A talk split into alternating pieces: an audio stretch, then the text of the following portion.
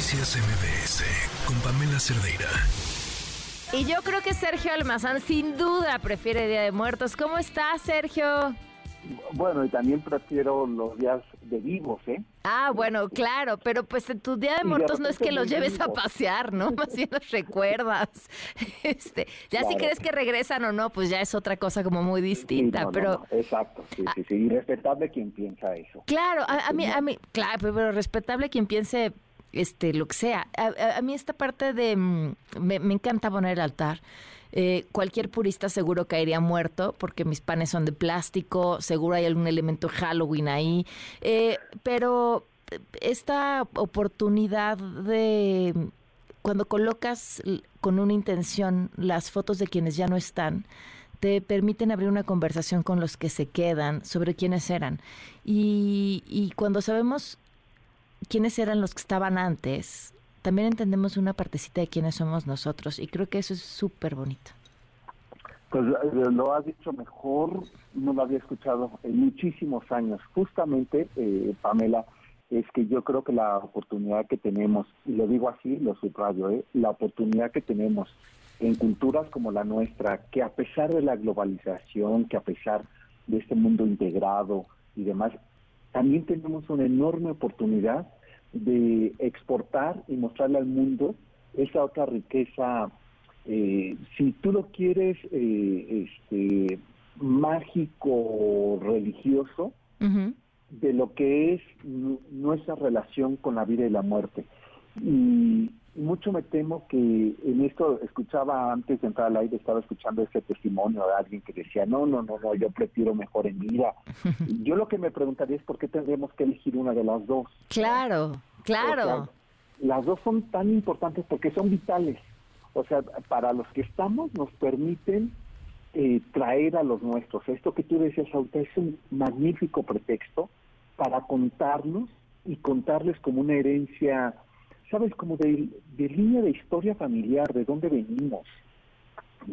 Este, Oye, Sergio, eh, el, altar hoy, como lo conocemos, está, eh, y esta tradición eh, tan, tan bonita y las flores y demás, me imagino es como resultado de todo esta mezcla prehispánica con después el catolicismo, pero ¿qué, qué, qué, qué de cada una de estas dos cosas es lo que permanece en esta tradición?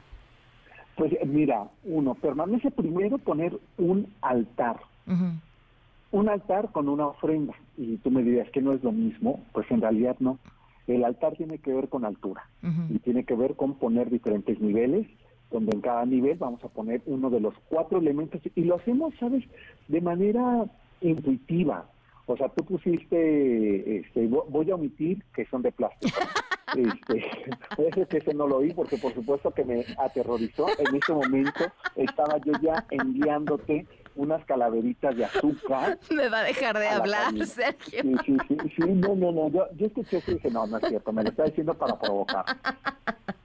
Y me voy a quedar con esa idea. Porque tú sabes lo que te quiero y lo que te respeto. Pero el pan de plástico es imperdonable. El pan, de plástico, ya bastante plástico tenemos en este planeta.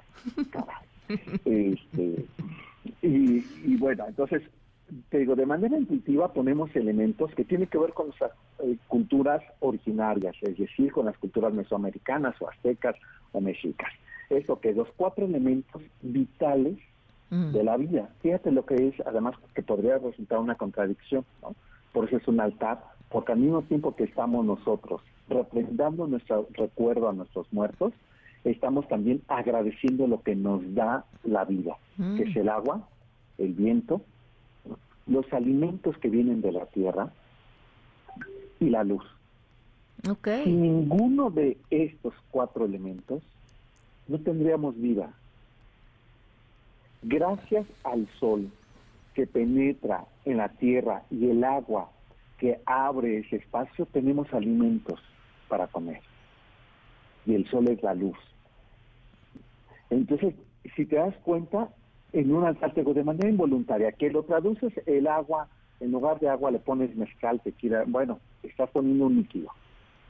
Oye, pero el, el ¿hay registro de, o, sea, de qué momento datan estos primeros altares? Sí, este, sí, eh, en nuestra cultura del centro del país, porque si hablamos de los mayas, si hablamos de los rarámuris, este, de los tarascos, va, a ser diferente, eh, incluso de los cuicuicas o tepanecas que vivieron antes que los mexicas aquí. Por lo menos es que hay que hay que decir algo, en toda la historia te va a sonar muy muy de nuestro tiempo cada gobernante escribe su historia. No me digas eso. Ok.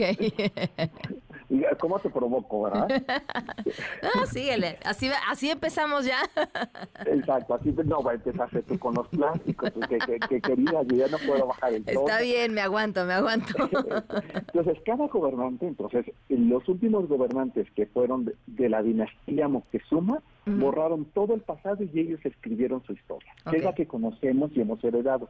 Por ello, yo supongo, y lo dicen algunos antropólogos, ya los cucuilcas, los de allá de la zona de Tlalpan, Cucuilco, el Pedregal, ya hacían ceremonias de este tipo, poner altares, rendirle culto a sus muertos, y ya, pero tenemos apenas como algunos elementos. Lo que sí está bien documentado es lo de los mexicas. Ellos ponían un altar y te vas a sorprender. ¿Sabes que el periodo de lo que hoy llamamos Día de Muertos, cuánto duraba? ¿Cuánto? Duraba de agosto a octubre. Ok. En ese periodo se estaban despidiendo de las épocas de lluvia. Hacían ceremonias para agradecerle a su dios Tlaloc lo que les había dado. Ahora entiendo por qué desde agosto encontramos pan de muerto en las tiendas. En realidad obedece a eso. Pues sí, en realidad se llama mercadotecnia, pero no importa. y, entonces empezaba la gente a hacer una serie de ceremonias donde iba poniendo altar y otra de las sorpresas es que nuestro vínculo con la religión católica, por eso cuando hablabas de este sincretismo, es que ponemos estos eh, elementos de la naturaleza que los hacían eh, los mexicas o los aztecas, pero nosotros ponemos eh, regularmente tres, tres niveles del altar, que tiene que ver con el Espíritu Santo, con la Trinidad. Mm. Con lo cual le quitamos, se hace la fodonguesa, le quitamos eh, en, en, realidad nos estarían faltando nueve escalones. Ok.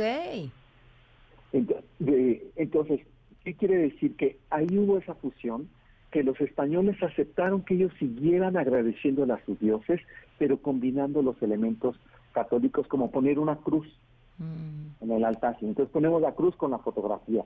La fotografía, ¿sabes? Te vas a sorprender. ¿Sabes quién trajo esta idea de poner la fotografía? ¿Quién? No solamente en los altares. Eh, el invento llegó junto con Maximiliano. Maximiliano y Carlota fueron los primeros de traer en América, en América, la fotografía.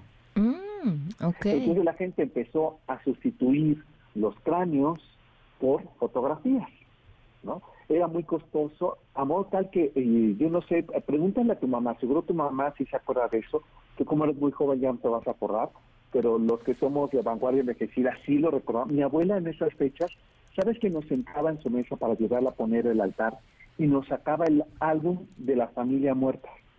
¿Y qué hacía? Oye, las fotos. Que querías que le preguntara a mi mamá de Maximiliano y entonces iba yo a acabar en el altar. No, no, no, no, no de, que eh, seguramente sus papás, su mamá, conservaron fotografías de sus parientes que les tomaban las placas fotográficas en el ataúd. ¿Cómo crees? Y, entonces yo recuerdo de niño que se mira, este tío Basilizo. Ay, ese se murió de tifoidea. ¿Y veías la caja, la foto del ataúd? Exacto. Y esa era la que se ponía porque es la última imagen que haya quedado capturada en el tiempo. Wow. Bueno, pues eh, hoy, hoy hay quienes la suben a Instagram también. Exacto, sí, sí, sí. Entonces, bueno, todos estos elementos se fueron combinando y el día de hoy tenemos, eh, bueno, desde el 2006 hay que recordar que se convirtió esta conmemoración a mí me hace un poco de ruido cuando la gente dice celebración de Día de Muertos. No lo celebramos, lo recordamos. Eso significa conmemorar, ¿no? Traer a la memoria. Este, a nadie, por muy canijo que haya sido nuestro difunto, a nadie nos pone felices que haya muerto. por, lo menos en las formas. Entonces, conservemos las formas, ¿no? Este, y, y por eso esta celebración tan festiva, tan llena de color, por ejemplo, la carbancera o la calaca que ponemos en nuestro altar, se lo debemos a José Guadalupe Posada y a Porfirio Díaz. Porfirio Díaz tenía la mitad del, país muerto de hambre y es caricaturista que, este, que hacía estas eh, caricaturas políticas para los periódicos de la época, retrató esta figura que se llamaba la garbancera, que eran esas mujeres que salían a vender garbanzos eh, por las calles de, la ciudad, pero primero estaban ya ranchos esos garbanzos, nadie se los quería comprar. Estaban tan muertos de hambre que parecían una calaca y la gente les regalaba ropa. Entonces por eso iban como muy bien arregladas vendiendo garbanzos. Y se le llamaba la garbancera. Eran mujeres que salían para llevar algo de comer a sus hijos. Eh, José Guadalupe Posada se, eh, se burla de la modernidad porfiriana haciendo esas caricaturas diciendo, esto es la modernidad porfiriana, nos tiene muertos de hambre. Mm. Entonces se queda ahí esa figura y después en la década de los 50, finales de los 40, eh, eh, ahí en el centro de la ciudad, cuando están haciendo un eh, lujoso hotel, el Hotel del Prado, este, con un salón de comida francesa, que era el Salón Versalles, le encargan a Diego Rivera que haga un mural para que decore ese salón y hace este bellísimo mural que para nuestra fortuna se pudo rescatar en el sismo del 85 cuando se cayó el Hotel del Prado, que es este sueño, sueño de una tarde de verano en la Alameda, donde él se retrata con esta garbancera y le pone una estola que si eh, prestamos atención se trata de la serpiente emplumada que vuelve a traernos las culturas mesoamericanas con este eh, presente porfiriano, ¿no? Y esta mujer, eh, esta Catrina, le toma de la mano a Diego Niño. Mm. Y atrás pone como asomándose entre ellos a José Guadalupe Posada es el gran homenaje que le hace al gran grabador que fue José Guadalupe Posada. Decía Diego Rivera una frase que me gusta mucho, qué bueno que Posada se dedicó a hacer eh, muñequitos porque ya no hubiera, nadie de nosotros hubiera sido muralista. el enorme talento que tenía.